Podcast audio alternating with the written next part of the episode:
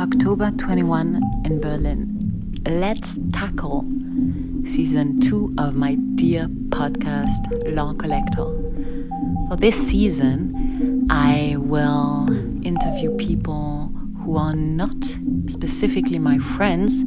People can be from all over the place, but more specifically, they are people who are willing to exchange with me and to talk with me about their personal stuff.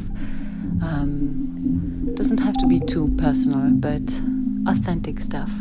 What's going on in their life, or specific topics such as crisis, self alignment, relationship to others, relationship to work, and whatnot, right? I actually have no plan. I'm very open to new conversations and new discoveries. My motto, though, is inspiration. It's the value I live for, I live with, and my day to day motivation. I hope you'll enjoy and give me feedback all the time.